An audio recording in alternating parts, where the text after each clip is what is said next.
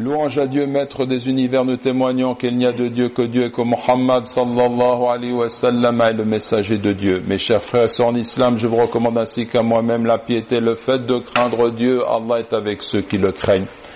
Dans un précédent sermon, nous avons vu que la sincérité, l'ikhlas, c'est ne vouloir que le visage de Dieu, exalté soit-il en agissant. Et nous avions souligné que la sincérité en ce sens est l'un des fruits de la foi monothéiste conduite à son accomplissement. Elle consiste à ne rendre de culte qu'à Dieu seul. Nous avions dit qu'il existe beaucoup de signes qui révèlent qu'un homme est sincère notamment dans le regard qu'il porte sur lui-même et sur les autres, et qu'il est donc important de les connaître. Parmi ces révélateurs de la sincérité, nous avions relevé que le premier de ces signes est de voir le croyant craindre la célébrité. Ainsi, Ibn Mas'ud, que Dieu soit satisfait de lui, a dit, Soyez des sources du savoir, des flambeaux de la guidance, restez le plus souvent chez vous, soyez des flambeaux dans la nuit, et des cœurs neufs constamment ramenés à Dieu par le repentir, portez des vêtements usés, vous serez reconnus par les habitants du ciel, cachés aux habitants de la terre. Il existe, mes frères et sœurs en islam, d'autres signes qui révèlent cette sincérité.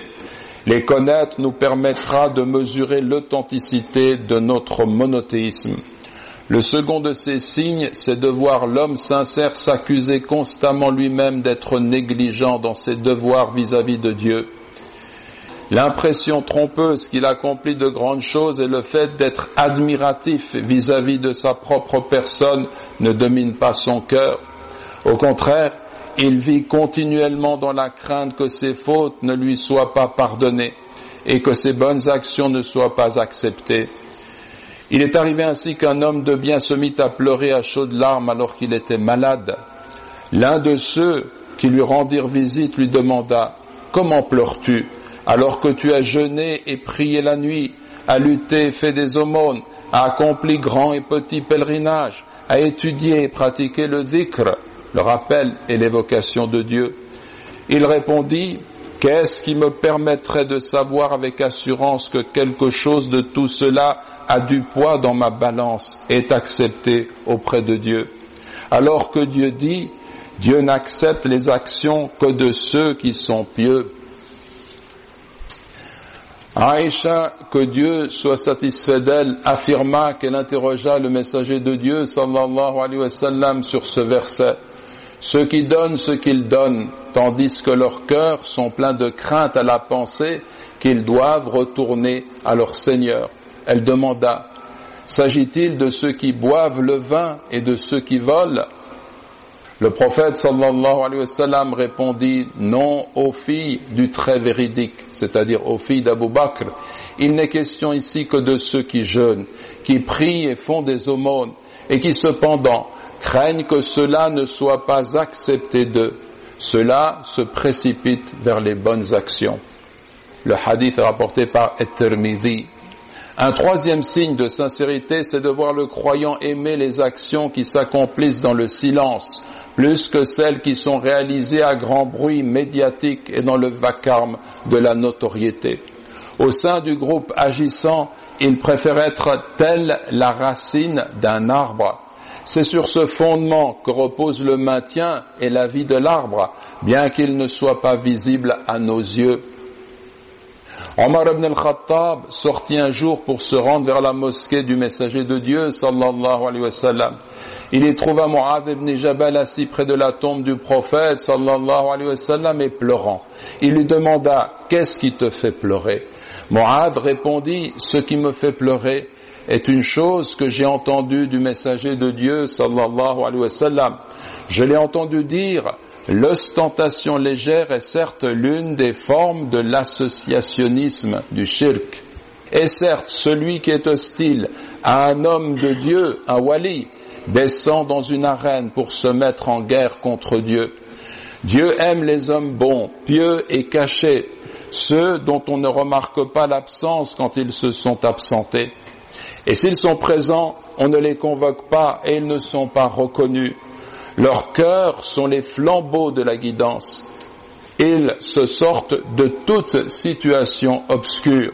On peut comprendre, ils se sortent de toute difficulté. Le hadith est rapporté par Ibn Majah. Notons que cette dernière expression du hadith, min kulli textuellement, ils sortent de toute terre obscure, peut signifier aussi que leurs lieux d'habitation sont extrêmement pauvres, poussiéreux et sans lumière. Cependant, ils sont les flambeaux de la guidance. Un quatrième signe de sincérité que pour lui tous les postes se valent, ceux qui relèvent du leadership comme ceux que l'on occupe en tant que simple soldat. Du moment que son seul et vrai souci est de servir la mission qui est la sienne et qui consiste à agir pour la cause de l'islam, son cœur n'est pas dominé par le désir de paraître, ni d'occuper les premiers rangs. Bien au contraire, il arrive même qu'il préfère rester un simple soldat par crainte de devoir assumer la responsabilité de chef sans être capable d'en remplir toutes les obligations et d'en assumer les conséquences. En tous les cas, il n'est pas habité par le désir d'être chef et il ne demande pas être investi de cette fonction. Cependant, s'il est désigné pour cela, alors il s'en charge en implorant l'aide de Dieu pour accomplir son devoir. Le messager de Dieu, sallallahu alayhi wa sallam, a décrit cette catégorie de personnes en disant Bienheureux est le serviteur qui tient les rênes de son cheval. Toba li abdin. Toba, on traduit, on interprète par bienheureux, mais Toba peut signifier aussi le paradis ou un arbre au paradis. Bienheureux est le serviteur qui tient les rênes de son cheval dans la voie de Dieu. La tête échevelée, les pieds poussiéreux, s'il fait partie de la garde, il s'y tient fermement. Et s'il fait partie de l'arrière-garde, il s'y tient fermement. Rapporté par El-Bukhari. En d'autres termes, s'il est désigné pour accomplir la tâche ardue qui consiste à veiller la nuit pour protéger les musulmans, il le fait avec application et conscience. Et s'il est désigné pour suivre l'armée aux arrières, occupant une place qui ne le met pas en valeur, il accomplit son devoir avec application et conscience. Les deux exemples que donne ici le prophète sallallahu alayhi wa sallam montrent combien est méritant celui qui, étant avant tout le serviteur et l'adorateur de Dieu, veille pour le bien de sa communauté, comme celui qui agit dans l'ombre pour le même motif, sans souci d'être reconnu. Que Dieu fasse miséricorde à Khalid ibn al-Walid, alors qu'il était au sommet de sa gloire, Omar anhu lui ordonna de céder sa place de commandeur de son armée à Abu Ubaida, ce qu'il fit immédiatement sans la moindre hésitation. Mes chers frères et sœurs en islam, tels sont quelques-uns des signes qui révèlent une authentique sincérité dans le culte rendu à Dieu seul. La crainte de la notoriété, la crainte de ne pas voir ses propres œuvres acceptées tout en éprouvant le sentiment de sa propre négligence par rapport à ses obligations vis-à-vis de Dieu.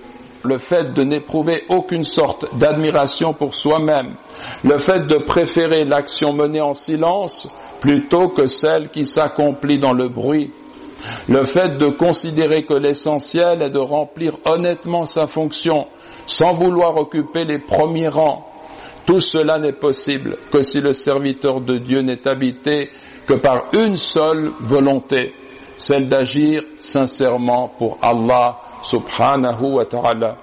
Nous demandons à Dieu d'orienter nos cœurs vers son amour et vers la recherche de son seul agrément. Allahumma amin. Allahumma amin.